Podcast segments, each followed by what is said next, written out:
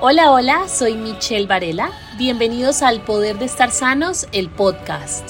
Estoy convencida de que amor y educación es todo lo que necesitas para despertar tu sabiduría y vivir mejor. Uno me lo enseñó mi padre y el otro la vida. Prepárense para ahondar en información que elevará tu conciencia a otro nivel. Nuestra invitada de hoy es una mujer que apenas la ves, lo primero que se te viene a la cabeza es, qué fuerte. Es una mujer que refleja fortaleza interior y por supuesto exterior. Deportista, atleta y que le ha dedicado una vida de compromiso y entrega absoluta al deporte y a la vida saludable. Ella ha participado en el desafío, el primer desafío superhumanos que sacó Caracol y es una mujer que hoy en día se dedica a guiar y orientar personas para que construyan un estilo de vida mucho más poderoso a través de su programa Shelly Program. Ella es Shelly y sin más preámbulos, conózcanla. Profesional fisioterapeuta, especialista en deporte, atleta de CrossFit, hoy en día coach de CrossFit y una mujer muy integral, pero que sea ella misma quien a través de esta conversación muy humana, muy profunda, nos cuente no solamente quién es, sino esas experiencias que la han convertido y que la han enseñado a ser, a renacer en la mujer que es hoy. Querida Chelly, gracias por estar aquí, gracias por eh, participar en el poder de estar sanos. Eh, quisiera arrancar preguntándote lo siguiente. Todos vemos a una Chelly súper fuerte, súper disciplinada, súper entregada al deporte, a la vida saludable. Y a través de tus redes sociales logramos ver una parte de ti que estoy segura que inspira muchísimos, incluida a mí, a levantarnos todos los días con ganas de, de ser más fuertes y más saludables. Eh, pero si yo le preguntara a tu mamá, a tu mejor amigo, a tu mejor amiga, esa persona que te puede ver eh, no en las redes sociales, sino en tu día a día, y yo le preguntara cómo es Chelly, ¿qué crees que dirían de ti? ¿Cómo te describirían? bueno, Mitch, no, primero que todo, muchas gracias por invitarme a tu espacio tan, tan increíble donde de pronto puedes tocar esa parte un poquito más íntima de cada persona que invitas a este espacio. Y bueno, eh, para responderte esa primera pregunta, yo creería que te dirían que soy una persona divertida, porque yo siento que tengo mi sentido del humor, a pesar de que me ven de pronto en redes sociales así muy, muy seria, pero muy apasionada con lo que me gusta. Soy aquí de pronto donde me ven así muy fuerte y todo, pero soy bien sensible. Y y siento que soy muy humana porque he pasado también por, por situaciones que creo que me han hecho evolucionar un poco en cuanto a la parte espiritual, un poquito, y más que todo en, este, en estos últimos años. Y bueno, creería que te dirían eso. Me sorprende, me sorprende lo de lo del sentido del humor, me encanta, me encanta eso, estoy, esperada. y la de sensible, contarme un poquito más. ¿Qué, qué pone a Chely sensible? ¿Qué le saca una lagrimita o qué le arruga el corazón? Ah. Pues yo creería que algo que de pronto he tratado de entender un poco ahora último es que el dolor hace parte de la evolución, ¿no? Y a veces cuando tocamos esa parte, y yo creo que pasa como cuando uno está haciendo un WOD o cuando uno se está preparando para competir. Uno tiene que pasar por esa, esa etapa de, de un poquito de dolor, de algo que incomoda, que fastidia, cuando estás haciendo un entrenamiento que sentís que te ahogas, pero sabes que después cuando vas a volver a una situación parecida a un WOD parecido, vas a estar más preparado porque tu nivel ha subido. Eh, creería que es a través de las experiencias que he tenido últimamente en mi vida, he, tratado como de interpretar el dolor de esa forma. ¿Qué me puede a mí hacer sentir un poquito de sensibilidad o dolor? De pronto situaciones que, que de pronto yo tenga un poquito de pérdida del control. Eso me hace sentir un poquito el dolor, de pronto el apego a, a ciertas cosas de mi vida, que he tratado como de también evolucionar y entender de que, pues todo obviamente en esta vida es transitorio. Pensar de pronto en la falta de un ser querido, eso me puede hacer sensibilizarme un poquito. Em, bueno, creería que eso. Ok. Me va a volver un poquito cuando hablabas del dolor y, y me parece súper interesante. Algo que también siempre hago es como comparar el dolor del corazón con el dolor del cuerpo. Entonces, me parece súper chévere porque, digamos, cuando a veces uno está haciendo un ejercicio que le, que le duele mucho, le arde mucho la pierna, si uno logra traspasar como ese umbralcito del dolor en donde sabes que nada te va a pasar, a ver, no es que te vas a morir por esa pierna, aguántalo, cuando uno arranca, aguanta ese pedacito es cuando el músculo de verdad. Que los beneficios van a ser más grandes. Exacto, entonces cuando hay como ese rompimiento muscular, ese sobreesfuerzo, esa, esa esa entrega superior muscular es cuando el músculo se fortalece y cuando uno se hace más resistente. Entonces me encanta esa, esa manera, como esa analogía de lo físico a lo espiritual o, a lo, al corazón, a las emociones, porque es lo mismo. Entonces, digamos que entendiendo eso que dices de resignificar el dolor, que es utilizarlo como a tu favor y verlo como parte de tu evolución humana, es posible que nos cuentes ¿Cuál ha sido el dolor más grande que has tenido que resignificar en tu vida? Pues, digamos que, es una pregunta mm. bastante... Es, que han sido pronto situaciones complicadas desde distintos puntos, ¿no? Pueden haber, yo digamos que he tenido situaciones donde emocionalmente con una pareja ha pasado situaciones difíciles. Sí. Eh, pero también he tenido otras situaciones dolorosas de frustración donde de pronto no he logrado algo que deportivamente buscaba, porque así tuvo que ser en ese momento. Entonces, digamos que situaciones dolorosas, voy a hablar desde, desde el punto deportivo. Eh, fue la situación de haber digamos que clasificó al Mundial de CrossFit en el 2018 y en equipo y pues no poder ir por uno de, una compañera del equipo que porque salió pues con doping positivo. Mucha. Eso es una situación dura de frustración, de tratar de entender, digamos que el para qué uno está viviendo eso. Sí. Eh, tanto esfuerzo, de no juzgar, de, entender de pronto la otra persona por qué lo hizo. Bueno, de tolerar muchas cosas. Esa fue una situación bastante difícil para mí. Cuando te caes y te raspas la rodilla, sale sangre, arde y duele. ¿Y tú qué haces? Si duele mucho, pues lloras o gritas, pero luego te haces cargo de tu herida, la limpias, la desinfectas y le pones algo para que sane. No la tapas, sino que la dejas así para que le pueda salir la carechita que la protege. Y luego, solo dejas que el tiempo se encargue de sanarla mientras tú solo te sigues cuidando. Al final, no se trata de quedarse quejándote de que te caíste, ni quedarte sintiendo el dolor eternamente o sufrir por la cicatriz que te quedó. Realmente lo que haces cuando eso te pasa es procurar no volverte a caer por las mismas razones. Así mismo es la vida. Si estás atravesando por una situación dolorosa, o si aún no has salido de algo del pasado que te duela y tienes una herida sanando, aplica ese proceso. No intentes deshacerte del dolor. Si te duele es por algo, es porque te importa. Entonces atiéndelo. Pero recuerda que el dolor es temporal y que las heridas se van sanando cuando les das atención, tiempo y cuidados. Al final, lo que realmente tiene que quedarte es una cicatriz que no cuente una historia y un dolor, sino que cuente un aprendizaje adquirido. Haz de tu dolor tu más grande fortaleza. A partir de conocerte un poquito más, ya te tocamos un poquito el corazón y, lo abriste. Gracias por eso.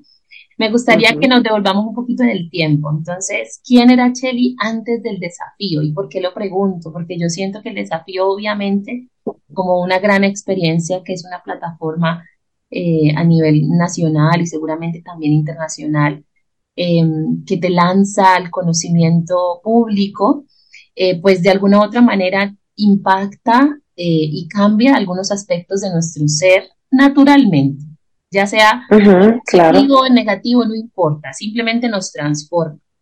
Me gustaría saber, antes de esa experiencia, ¿cómo eras tú? ¿Qué pasaba contigo? ¿Cómo era tu vida?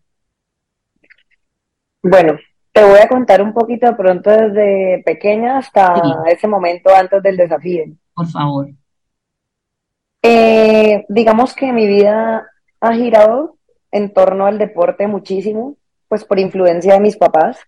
Desde muy pequeña, mi papá me llevaba como desde los cuatro años a subir el cerro, las tres cruces, eh, me metí en diferentes deportes, practiqué atletismo, fútbol, natación en la universidad también. Em, eh, hasta hice algo de gimnasia. Y bueno, siempre inspirada con el tema deportivo, no porque mis papás fueran deportistas de alto rendimiento, bueno, mi papá casi llegó a ser futbolista y todo, y de hecho estudió en la escuela, entonces vengo así como con esa vena, aunque él no terminó y no ejerció como profesional en deporte, pero ahí digamos que mi hermana y yo crecimos como en esa parte, yo decido escoger una carrera relacionada al deporte. Yo quería estudiar medicina deportiva, pero no quedo en medicina. Y pues obviamente estudiar medicina en una privada era costoso. Entonces yo decido estudiar fisioterapia, que era algo bastante relacionado al tema del, del deporte y me encuentro que con la sorpresa de que esa carrera a mí en realidad me llenaba porque era más puntualmente a lo que yo quería hacer, que era el estudio del movimiento. O sea, la fisioterapia estudia el movimiento del cuerpo humano. Obviamente tiene sus diferentes especialidades, pero pues lo mío era todo 100% desde el, mejor dicho, desde el día uno que yo pise la universidad, yo sabía que lo iba a enfocar en la parte deportiva. Me gradué de la universidad, Trabajo como fisioterapeuta en diferentes equipos de fútbol por cuatro años y simultáneamente también trabajo en el tema de, gimnasios, pero más en tema de consultorio. Yo era fisioterapeuta de consultorio. Mm. Y, eh, de y fisioterapeuta de consultorio en gimnasios, pero de campo en fútbol. ¿sí? Entonces, trabajaba como en las dos partes, pero nunca dejé de hacer deporte. O sea, siempre estuve eh, con mi rendimiento arriba. Y resulta que en el 2014, un amigo me dice que por esa época era que más o menos el CrossFit empieza a llegar a Colombia. Un compañero de la universidad me dice, mira, necesitan una entrenadora de CrossFit para un box nuevo que van a abrir en Cali. Y yo, mm, pero yo fisioterapeuta. Ah, bueno, ahí ya había, ahí estaba haciendo mi especialización en actividad física y yo decía, pero yo, el CrossFit, por lo que yo sé, es lesivo, según yo. Eh, no, nada que ver, yo como me meter en esa línea, pero mi compañero anda, conoce un poquito el método y de pronto te cambia la percepción y yo, ¿verdad? Accedí, bueno, listo. Eh, decidí empezar a investigar acerca del CrossFit, me certifiqué y me encanté y me enamoré y mejor dicho, dije, esto es lo mío y me di cuenta que físicamente en ese momento yo estaba pues apta para empezar a competir, y verdad, siendo coach y, compitiendo y, preparándome, pues tuve la una competencia como seis meses después de haber iniciado CrossFit y me la gano en avanzado acá en Colombia. El CrossFit llevaba como un año y medio, dos años. Y pues me doy cuenta que tengo mis capacidades físicas para empezar a competir y me meto de lleno ya. Abandoné el fútbol, abandoné todo y dije, CrossFit es lo mío y me fui de lleno de coach y empiezo a competir desde el 2014 hasta hasta cuánto llevo yo ya pues como compitiendo como hasta fuerte fuerte hasta el 2019 estaba en un momento muy bueno competitivo hasta que ahí me llaman para el desafío.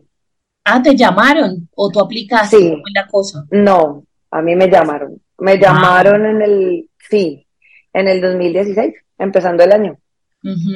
¿Y por qué te pues, llamaron? ¿Tenían muchos seguidores o cómo era la cosa? Mira que no. Obviamente yo, pues digamos que para ese momento Instagram apenas estaba como siendo fuerte. No estaba tan, tan de pocos seguidores, pero tampoco era que tuviera eh, un montón. Pero como iban a ser la primera versión de los superhumanos, estaban buscando supongo yo que deportes fuertes que se adaptaran a todo y pues CrossFit era uno de esos. Claro. Eh, entonces, digamos que las personas representantes fuertes, mujeres en el valle, yo estaba en ese momento ahí. Y me llaman a mí, bueno, yo la verdad que pues en medio de mi inocencia, porque la verdad el programa ni siquiera lo veía, yo no he sido mucho de ver televisión. eh, yo estaba muy pendiente en ese momento de clasificar a una competencia a Estados Unidos, mi primera competencia en Estados Unidos en ese momento. Y yo no, pero si yo voy al desafío, ¿será que ustedes en esa época que yo esté allá me dejan, me dan un permiso para ir a competir a Estados Unidos? Pero pues yo no, no dimensionaba que era un desafío, yo no sabía que era estar allá. Hasta que llego y ya pues vivo toda la experiencia. Claramente, obviamente ese año me perdí mi competencia por primera vez en Estados Unidos. La primera vez que fui a competir fue en el 2017, a representar a Colombia. Ok. Ahí empieza todo. Ahí empieza todo. Entonces, de las cosas que has dicho, me gusta recapitular un poquito porque cada experiencia de vida definitivamente nos deja como una enseñanza. Al final de eso se trata vivir, ¿no? Se trata de vivir experiencias que nos revelen aprendizajes. Entonces, digamos que de, tus experiencias que hasta ahora nos has contado, puedo sacar tres de muchas que seguramente tú personalmente tienes, pero yo puedo identificar tres. La primera es, mira cómo no haber quedado en la universidad en algo que tú querías, te llevó a lo que sí y que tú no sabías. Entonces, mm, como, a veces, ajá, como a veces em, uno se monta de pronto en unos sueños eh, a los que se vuelve un poquito terco y que la vida le dice que no, pero si uno se abre a ese no y permite que ese no le muestre otro, otra cosa, pues se encuentra con lo que sí. Y se encuentra con una verdad que conecte más con uno. Entonces, eso me encantó. Dos, eh, mucha gente podría decir que es fácil para ti el tema del deporte, que ahorita más adelante quiero andar en eso, pues porque desde chiquitas estaba en deporte, entonces digamos que muchos, dirían, no, pues claro, pues si Chely ha estado desde niña con su papá, con su hermano en el deporte, pues seguramente es muy fácil para ella. Pero yo creería que al contrario, o sea, que la disciplina deportiva desde la infancia no habla de lo fácil, sino que habla del compromiso con la misma. Y por último, y por último, chéverísimo, cuando hablas del CrossFit, cómo lo desconocido para ti te conduce a lo que realmente amas, que es a lo que te, dedicas hoy, qué bonito. Como que no sí. algo y, y abrirte, ¿ves? ¿Eso qué era? Y voy a meterme, a abrir la puerta a ver eso que hay.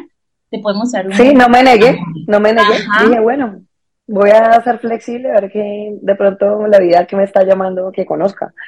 y de pronto volverse uno como más una voz para esa situación para muchas más personas y a través de eso, mira, eh, uno en realidad no se da cuenta de pronto cuántas vidas ha impactado a través de algo que es lo que vos decís, un camino desconocido. Mira, entonces el desafío, todo el mundo sabe qué es, cómo es, cómo se come y qué hay para hacer allá. Pero tú, como alguien que fue, ¿qué puedes decir que es lo que más aprendiste? Si son varias cosas, todas las que puedas destacar, pero como esos aprendizajes más significativos de una experiencia que televisada puede ser muy chévere para alcanzar los ratings y demás, pero que quien la vive allá adentro es otro cuento. ¿Qué te dejó esa experiencia? Bueno, Mitch, yo te cuento que a mí algo que me sorprendió el desafío conmigo misma es que a pesar de que yo tengo yo me podría describir como una persona con un carácter fuerte, me gusta liderar, dominar. Allá yo fui completamente distinta, demasiado pasiva, diría yo, en cuanto a las personalidades. Sí. Obviamente es un es digamos que un reto muy grande porque te ponen en situaciones extremas. Sí. Y, y yo no sé si fue autocontrol o qué, pero yo solamente tuve una situación en la que yo un poquito me descontrolé, pero más de como de tristeza, de decepción, de, estrés. De resto, en cuanto a la convivencia, no, entonces, digamos que es, un, es una situación que te, te lleva como a aprender a conocerte un poquito más porque estás completamente incomunicado del mundo exterior, estás en una realidad completamente diferente a la que normalmente estás viviendo, estás en, en una situación extrema de necesidades físicas, como por ejemplo la comodidad, el hambre, eh, la limpieza de pronto. em, no, muchas cosas. Pero algo de que de, pronto me, me, ayudó fue a autoconocerme un poquito más en situaciones extremas, cómo yo asimilaba ciertas cosas, porque uno, pues en el día a día uno en realidad a veces ni se conoce en una situación así. Sí. Eh, pero me sorprendió positivamente para mí esa parte, o sea que yo era como muy tranquila, yo no, nunca busqué conflictos, ni siempre fue como muy enfocada el tema de competir bien, sin hacer trampas, sin ser ventajosa, de pronto por ese lado. ¿Qué más me ayudó? ¿Qué más me enseñó el, programa? Algo que, uff, increíblemente, pero igual e, es, difícil uno, digamos que en la actualidad y en la vida que llevamos, como ser conscientes de eso y es cómo somos de adictos a un teléfono, a las comunicaciones, a, las redes sociales. O sea, ya desde que salimos eh, al viaje o al, o al lugar a donde vamos, que a mí me tocó en Trinidad y Tobago, en Bogotá me dejan el teléfono, nos dejan absolutamente todo. O sea, uno ya viaja desconectado. Desconectado del tiempo, desconectado de redes, desconectado de familia, desconectado del mundo exterior. O sea, estás viviendo solamente esa, esa situación, estás vos con vos. Y ya. Y es increíble, eh, ajá, es increíble uno darse cuenta ya cómo es adicto uno de, o adicto, o cómo se acostumbra a estar tan pendiente de redes sociales, de, de todo. Y nos olvidamos cómo conectarnos con nosotros mismos de muchas cosas. Y eso que en ese tiempo todavía no estaban las redes sociales a furor. Imagínate. No estaba tan a furor. Ajá. Mira que rescato de lo que dices el tema del autoconocimiento, pero sobre todo cuando me dices, mira que yo siempre consideraba que yo era de carácter fuerte, pero ya me di cuenta que fui pasiva. Y eso, pues, automáticamente me llevó a pensar que a veces nosotros nos montamos y nos creemos unas personalidades de nosotros mismos que ni siquiera nos cuestionamos a ver si de verdad somos así. Entonces, yo, por ejemplo, siempre decía, no, yo soy fría, yo soy muy plana en mis emociones, pero resulta que si uno se pregunta, ¿de verdad soy así o es que yo me he creído que soy así? Y qué bonito cuando la, vida te obliga a mostrar y a descubrir tu verdadero tú. Em, y te permite revelarte y reconfigurar esas autopercepciones erróneas de uno mismo, ya sea porque se lo han dicho los papás, o porque uno se quiere creer ese cuento. Entonces uno se quiere hacer el fuerte, uno se quiere hacer el, poderoso, uno entonces se, pone unas máscaras que no son reales. Entonces, obviamente la vida como, te, como que te expone a ver, a ver si sos realmente así. Y qué linda esa oportunidad de uno de verdad poderse ver sin máscaras y, y darse cuenta que al final tú siempre puedes reconfigurar tu ser. El hecho de que tú encuentres tu personalidad de una manera no quiere decir que tengas que siempre verte de esa manera.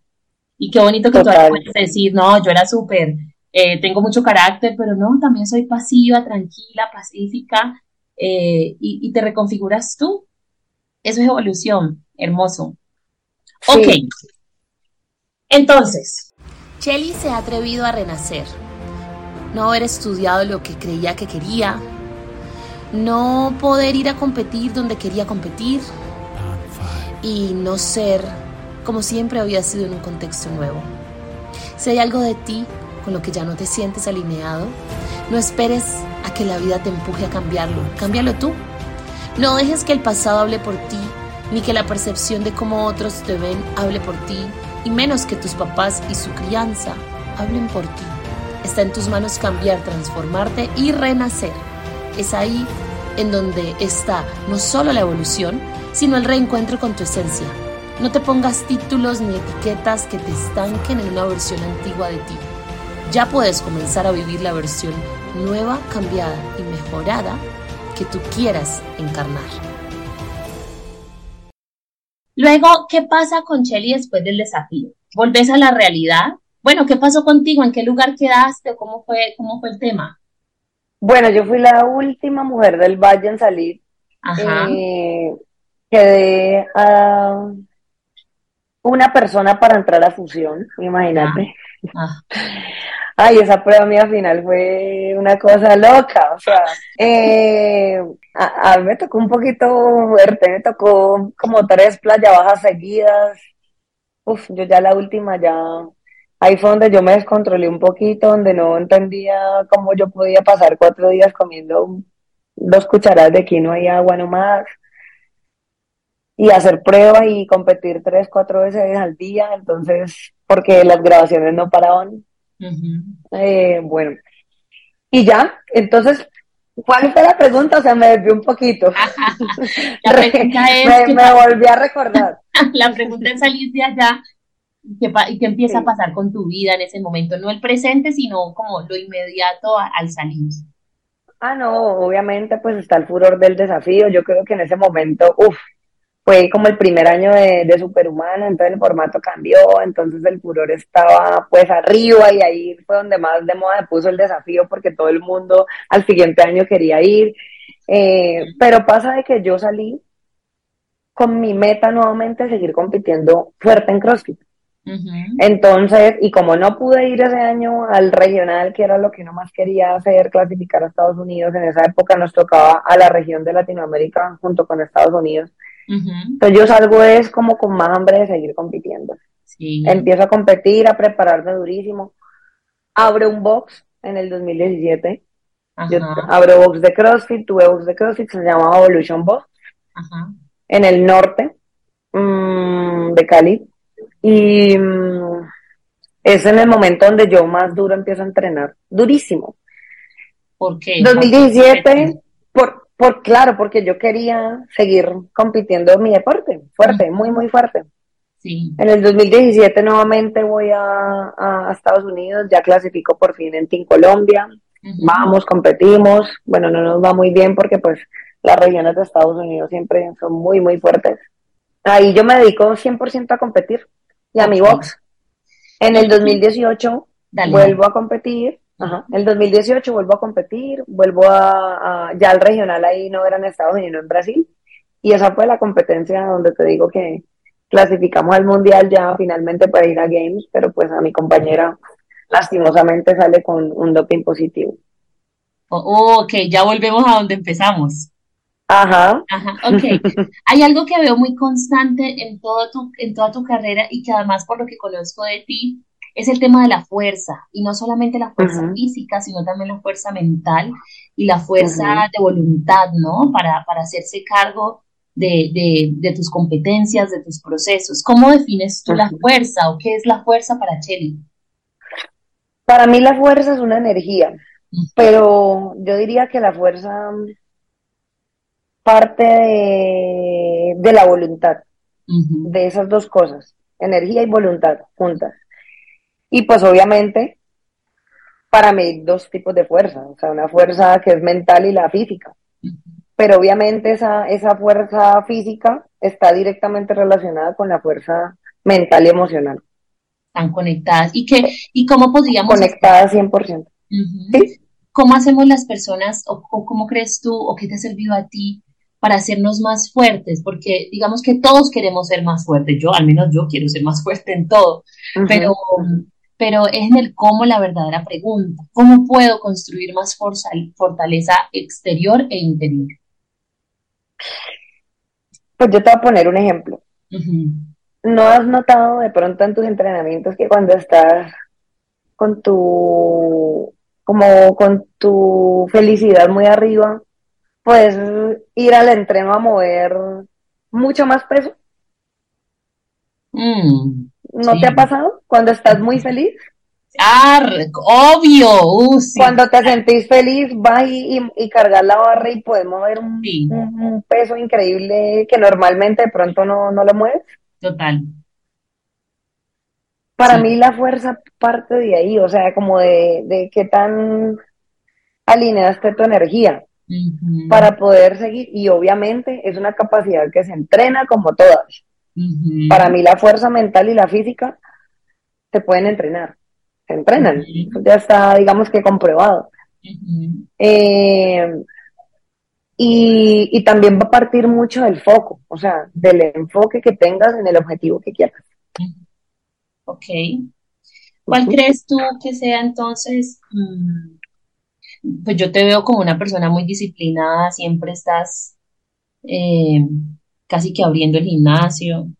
y luego uno te... Algunos días. Y luego uno te ve por allá, Cherry Program, y luego uno te ve por acá, y por allá y por allá. ¿Qué, qué, te, qué te sostiene, qué te mantiene constante? Porque empezar es una cosa, ir de vez en cuando es otra, pero esa constancia que tú logras no solo el día a día, sino el transcurso de los años, ¿qué crees que es la base o la raíz de esa constancia? Mm, bueno, eso, eso es algo muy interesante y te digo que mantener como esa razón de esa constancia no es tan fácil, porque igual se puede transformar. Por ejemplo, mm. Mi constancia antes o mi motivación y mi objetivo antes era competir porque quería ir a Argentina, México, Chile, a, mejor dicho, a todo lado donde fui a Ecuador con CrossFit a competir y a representar a mi país.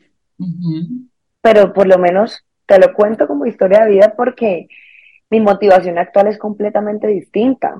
Sigo moviéndome, sigo entrenando todos los días y todos los días me levanto con las ganas de entrenar, pero con un objetivo completamente distinto al que en ese momento yo buscaba. Pero obviamente llegué a un punto donde yo ya no quería más competir. Ya, o sea, le di tan duro que dije, creo que quiero ya empezar a hacer otra cosa. Ya competir no me hace tan feliz. Sí. ¿Sí? Empecé a entender en estos momentos que el objetivo mío de competir es mantenerme lo más funcional posible. Sí. Y ojalá eh, encaminar un, digamos que un, una relación directamente proporcional entre funcionalidad y, edad. ¿sí? De que a través de mi edad yo pueda sostenerme o pueda mantener mis capacidades físicas lo mejor posible. Y a través de eso que yo sé, pues ayudar a más personas. ya. A que logren ser lo más funcionales en su vida a través de su vida posible. O sea, ser una coach, pero ya con otro enfoque. Okay. ¿Me entiendes? Ese es mi objetivo y esa es mi motivación. Mi motivación es que todos los días yo, exacto, todos los días yo me levanto porque sé que otra vez, no sé, yo siempre de pronto me guié de una frase y que yo de hecho la copiaba así inmensa en mi, en mi closet antes y era, eh, yo le decía, yo, yo escribía, Dios permite que mi talento todos los días sean, estén a tu servicio. Ajá. O al servicio de, otros. Ajá. Me quedan dos cosas de ahí, como que como que la razón que te mantiene constante es evolutiva, entonces como que permítete encontrar nuevas razones que te mantengan sostenible en el tiempo, que se adapten a tu nueva versión de ti, a tu nuevo estilo de vida, a tu nueva edad, que evolucione contigo esa constancia, pero al mismo tiempo que esa razón sea superior a ti mismo, que es como lo que tú has llegado ahora. Ya tu motivación no es solo por ti, sino que es por un motivo superior que trasciende de ti. Ok, bueno, entonces ahora hablemos del presente. ¿Cómo es el presente de Chelly? ¿Cómo es tu día? ¿A qué horas te levantas? ¿Qué haces cuando? ¿Cuál es tu rutina de la mañana? ¿Y, y qué haces en tu casa? ¿Cómo es un día de Chelly? Bueno, un día mío. Bueno, yo siento primero, para contar mi presente, uy, estoy en un momento que te digo, Mitch, que me siento súper bien, súper, súper bien, como que estoy en ese punto donde analizo pues como todo el camino que he recorrido y en el que estoy ahora y, nada, solamente agradezco, agradezco y agradezco muchísimo en el momento en el que estoy. Eh, un día normal, me levanto entre cuatro y cuatro y media normalmente. Los días que no voy a entrenar a las cinco de la mañana en punto al gimnasio, porque algunos días madrugo más, otros días no tanto, dependiendo pues como de los compromisos que tengan el día. Em, pues lo primero que hago es alistarme, lista, lista para ya salir. Los días que voy a ir a entrenar a las 5, leo un rato, unos 15 minuticos antes de salir de mi casa, me tomo un café y me voy a entrenar muy a las 5 de la mañana, como hasta las 7, 7 y media. De ahí ya me voy a trabajar y ya, después vuelvo a la casa. Bueno, yo trabajo en un gimnasio actualmente que se llama Brave. Ahí tengo unos, unos personalizados presenciales porque también hago asesorías virtuales. Em, y doy dos veces a la semana clases allá. Unas pocas clases. Eh, la verdad, pues que en ese, digamos que en ese lugar donde estoy trabajando ahora, querían que yo diera más clases, pero la verdad, aquí ya hablándolo, aquí confesándolo, no quise dar clases todos los días, porque sabía que era algo que también me iba a quitar tiempo para otras cosas mías, como estudiar, me gusta mucho leer, eh, el tema del tiempo de las asesorías virtuales también pues requiere un poquito de tiempo, entonces dije o una o la otra. Entonces les doy un poquito allá de mi tema presencial, pero sin descuidar mi tema de asesorías virtuales. ¿Qué más? Em, ya, listo. La verdad trato siempre de moverme a primera hora, porque es lo que como que me oxigena el día y me llena de energía para el resto de mis actividades diarias. Ya. Y listo. Y ya, también en, en, horarios de más o menos entre las 4 y 5 hasta las 7 de la noche tengo otros personalizados presenciales. Okay. Y el, ajá, e, esa es mi actualidad. Esa es tu actualidad. ¿Cuáles son tus prioridades de vida, Sheila? ¿Qué le das prioridad tú hoy en día? Uf, la prioridad número uno para mí es la tranquilidad. Hago todo lo que me haga o me dé tranquilidad, me haga sentir tranquila. Sí. Eso es lo primero. Y entre esos, pues obviamente tener un estilo de vida saludable. Antes no le daba tanta prioridad a, digamos que a, al, a nutrir un poquito más el tema espiritual y mental. Siempre me ha llamado la atención, más no me ha dedicado un poquito tanto a eso. Y es algo que he venido haciendo hace aproximadamente un año, un poquito más fuerte. Entonces eso es algo que al, cual le doy demasiada prioridad. Antes de pronto era muy solo lo físico, lo físico, pero eh, ya sentí la necesidad de trabajar un poquito más ese tema. ¿Por qué? Y es lo que es lo que te decía de pronto, estoy como en esa, eh, eh, ya llegué a esa transición de pasar al entrenamiento para rendir y rendir y mi entreno físico y quiero competir y quiero alcanzar tal competencia y ganármela y tener X eh, con, no sé, medalla ya colgada, ya pasé a lo otro, o sea, al tema de no me importa eh, el reconocimiento, sino mi, mi parte interior. Creo que estoy en, en, ese punto de mi vida en estos momentos. Ya. ¿Y qué te da tranquilidad, Chelly? yo creo que actuar de la mejor forma. Para lo que nosotros es, o sea, todo el mundo tendrá un concepto distinto de qué es actuar de la mejor forma. Yo creo que lo que yo busco de pronto es poder influir positivamente en los que yo más pueda o en los que me rodean eh, y no hacerle daño a nadie. Creería que eso es lo que más tranquilidad me da. Shelly, ¿cuáles son tus no negociables? ¿Qué no negocias ni por el hijo de pucha? O sea, que tú no y no es no y te sientas en el no. Bueno, Mitch, yo te, ya que tocaste ese punto, yo creo que esos no negociables me ha tocado aprenderlos con un poquito de dolor. Era lo que hablábamos ahorita, que eso es lo que a uno le ayuda a evolucionar bastante. Eh, pero no negociables, de pronto, eh, no cambiar mi esencia por nada ni nadie. Mm. Hay algo de cada persona que es, yo creo que innato y hace parte de la energía de cada uno. Sí. Y que nos hace felices. Y que ah, tal vez esta, e, esa, esa, esa esencia o esa energía puede llenar positivamente a otros, pero puede que de pronto a otros no les guste mucho. No sé por qué. Pero ese no negociable, eso es un no negociable. No dejar que, no, no permitir que la esencia se la cambie uno nadie, nadie, nadie. Me encanta. Eh, sí, te lo digo porque sí me tocó aprenderlo un poquito con dolor en una situación pues personal, emocional en una relación. ¿Qué más es no negociable para mí? Eh, el tiempo a solas. Mm. Eso, eso tiene que ser un no negociable. Eso es necesario, o sea, demasiado, o sea, cuando uno ya pasa tiempo a solas, eh, uno lo pide. O sea, solito el, cuerpo, la mente te pide otra vez estar en, otra vez en ese punto, por lo menos cada X tiempo, como para limpiarte, o no sé cómo puedo decirlo, pero eso es un no negociable. Em, eh, un no negociable porque me recarga mi, mi energía al 100%. Es tiempo con mi familia, con mis papás. Uf, para mí eso es un no negociable. O sea, tengo que tenerlo eh, cierta cantidad de tiempo a la semana con ellos.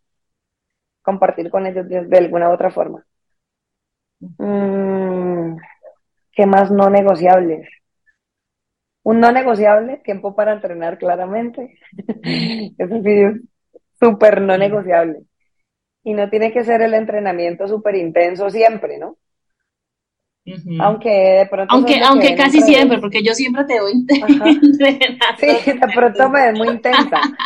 Pero sí, totalmente, totalmente, porque la intensidad puede ser diferente para todos. Oh, pues claro, ¿no? Tu eh, intensidad es, diferente al mío, total. Exacto, exacto. Entonces, entendiendo de que la, partiendo de que la intensidad es diferente para cada persona. Sí. Eh, pero también es uno negociable el tema del entrenamiento en cuanto a que yo te digo que no siempre tiene que ser intenso porque a veces yo quiero es simplemente salir a tratar a un ritmo súper tranquilo, porque quiero relajar mi cabeza y ya, eso es todo. Sí. Pero es importante para mí, un no negociable, siempre moverme, súper importante, súper importante. Como, no sé, yo siento que medito cuando entreno, cuando troto, cuando me muevo. Ok. ¿Qué más es un no negociable? No, eso, por el momento eso. Mira que es súper el primero, súper coherente el orden en que lo has dicho, que aunque sé que es orgánico y natural, pues nada es coincidencia, ¿no? Y, es súper coherente con lo que has dicho en tu discurso previo, que dices que al principio tu, tu, tu enfoque y tu prioridad era la competencia y lo físico, pero ahora es mucho más lo mental, lo emocional y lo espiritual. Y mira que en el orden que lo dijiste, de último quedó lo físico. Sigue siendo un no negociable, sigue siendo importante para ti, pero ya no está de primero. Yo creo que el ser tu esencia responde a, mucho al amor propio, ¿no? Al amarte eh, como eres y en ese amor propio, es eh, en amarte como eres también es mostrarte como eres.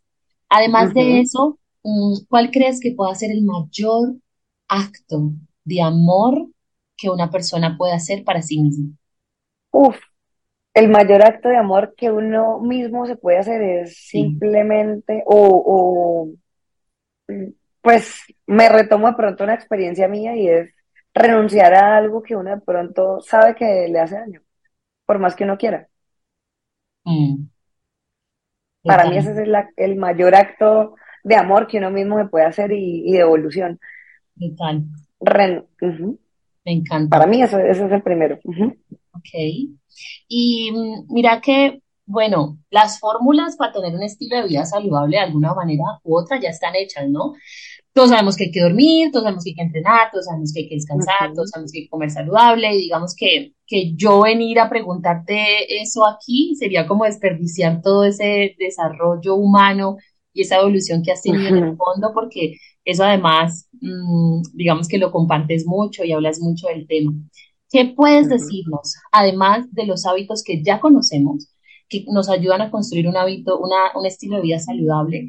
Que creas que casi no se cuenta, que casi no se dice y que tú has descubierto en tu vida, con tus experiencias, con tus estudios y con tu, propio, tu propia sabiduría interior, que es súper importante para construir un estilo de vida saludable, pero de lo que casi nadie habla.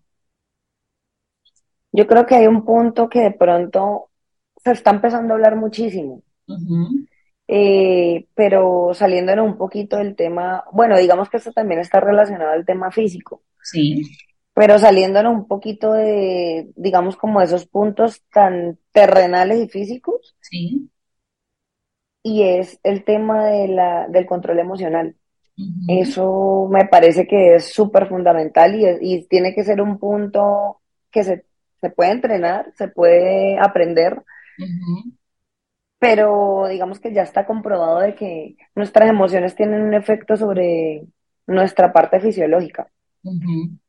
Entonces, yo puedo dormir súper bien, yo puedo comer súper bien, entrenar súper bien, pero si yo no sé controlar la rabia, los miedos, pues eso me va a generar un montón de cambios internos. ¿Sí? Sí. Eh, y eso es un punto para mí fundamental si hablamos de un estilo de vida saludable. Sí. El control emocional. Súper. Así como vas al gimnasio, te compras ropa adecuada para el deporte y así como investigas rutinas o pagas a un entrenador para que te guíe, así como entiendes que tu alimentación influye en todo, dale esa misma prioridad y relevancia a la gestión de tus emociones. Dedícale tiempo, invierte en tu salud mental y recibe ayuda de personas expertas que puedan acompañarte, que puedan guiarte para que hagas de tu bienestar interior lo más importante en tu vida. Porque si te sientes bien por dentro, te ves bien por fuera. ¿Qué crees que otros desean o que persiguen o que quieren en la vida y que tú ya no? Ajá. Que a ti no te interesa. Ah, perfecto, me encanta, me encanta. Eh, uf, varias cosas. Hágale. Varias cosas. Uy, eso es una pregunta bastante profunda porque me, me quisiera extender en algunos puntos, pero eh, te lo digo porque también he pasado por experiencias. Cuando me haces esa pregunta, entonces recuerdo de pronto como la forma de pensar en ese momento mía y cómo pienso ahora y digo, uff, es súper diferente el valor a, que yo le doy a, esas, digamos, a eso, a como se lo doy yo en estos momentos. Sí. Pero, por ejemplo, eh, el tema de, de, del reconocimiento, o sea, antes de pronto, y si yo me analizo y me evalúo, digo, yo competía deportivamente durísimo, porque obviamente me encantaba y me apasionaba, pero no solamente era eso, me encantaba ser reconocida, entonces era un tema como del ego. entonces, el reconocimiento en general, eso, yo, yo siento que eso puede venir como de una forma muy natural o por añadidura no perseguirlo.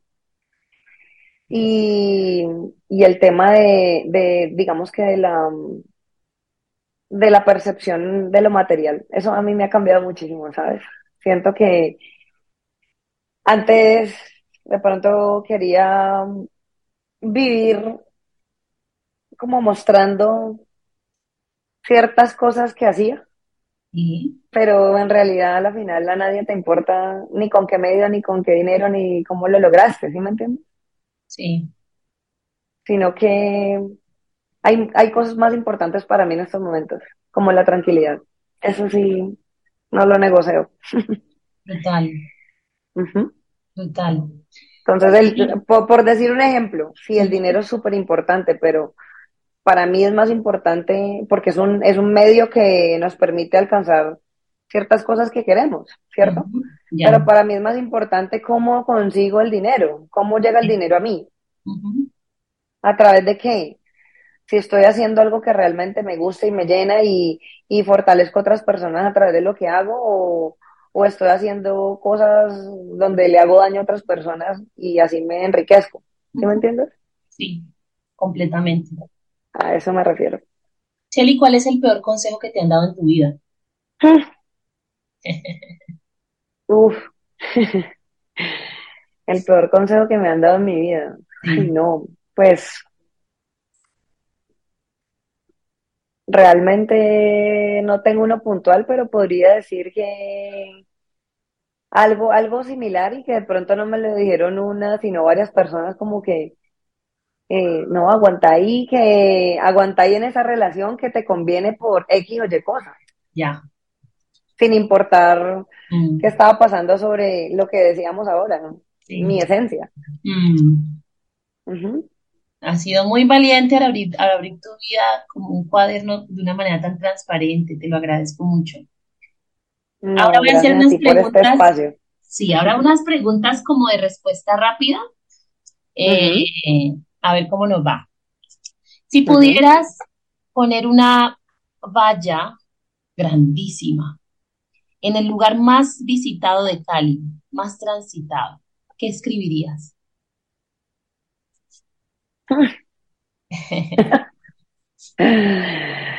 Eh, escribiría la siguiente frase que siempre me dice mi papá y me encanta. Ajá. La conciencia no tiene precio. Uh, la conciencia. precio. Esas de esas frases que lo dejan uno pensando, No, pues eso, toda la vida, sí. Sí, ok. Chelly, ¿cuál es tu propósito de vida? Pues mm, cuando me haces esa pregunta, yo te diría Que hablar como el propósito de vida a veces me parece un poquito egocéntrico, porque yo no puedo salir a decir a la calle, ay, mi propósito de vida es ayudar a un montón de personas, ¿sí me entiendes? sí. ¿Por qué no? Aunque él quisiera hacerlo, y, y es lo Sí, que, o sea, es lo que siempre en realidad, aunque a veces me he desviado, trato de enfocarme en eso, sí, ¿sí? Pero Mi propósito de vida es ser feliz y esa felicidad podérsela transmitir a, a las personas que me rodean. Mejor eso.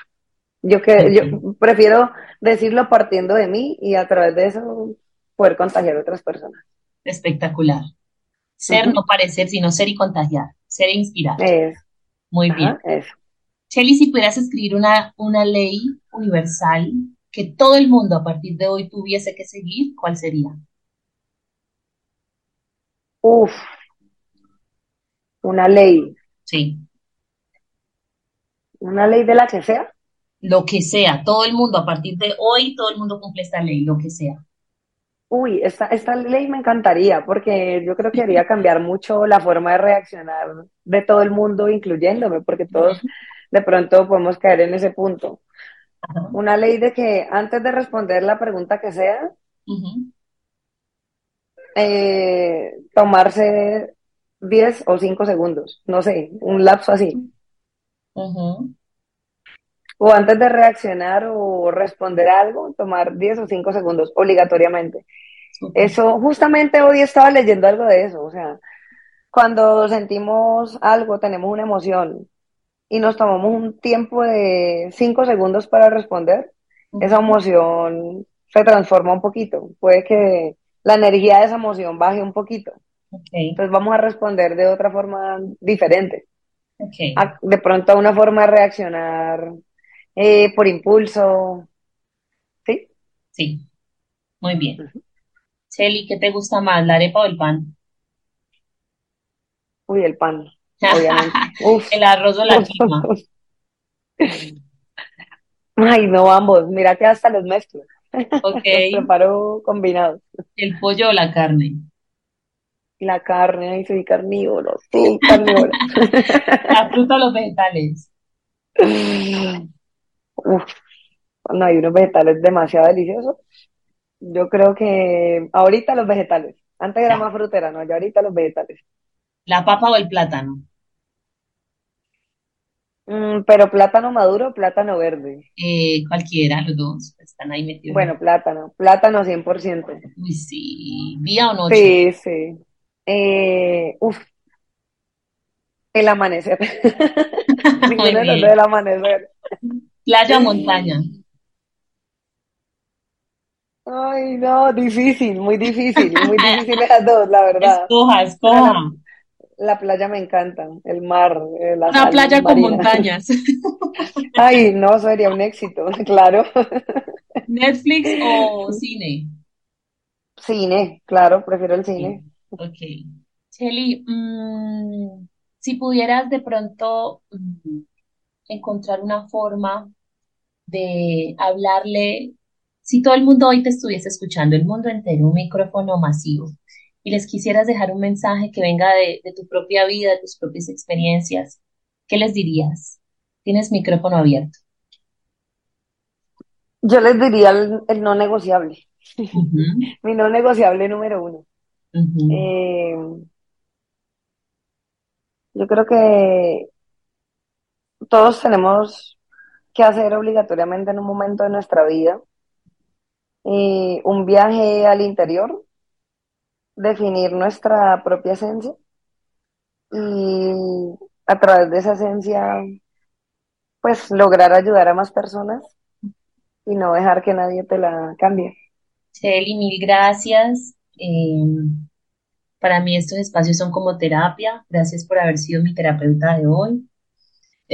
Ay, divino, me encanta eso, ¿sabes? no tuve que pagar por terapia. Lindo. Me, la, me la ahorré. Eh, gracias a ti por darme terapia a través de tu historia, de tu apertura, de tu transparencia y de tu sabiduría. Eh, gracias por compartirla y por ser alguien que encarna su filosofía, alguien que vive lo que predica. Te felicito. No, gracias a ti por este espacio tan, tan enriquecedor. La verdad que también para mí fue una terapia. Ese fue un gran episodio de El Poder de Estar Sanos, el podcast. Yo soy Michelle Varela, su anfitriona y amiga. Síganos en Instagram como arroba el poder de estar sanos y cuéntenos qué otros temas les gustaría escuchar para expandir su conciencia y evolucionar juntos. Gracias por escucharnos.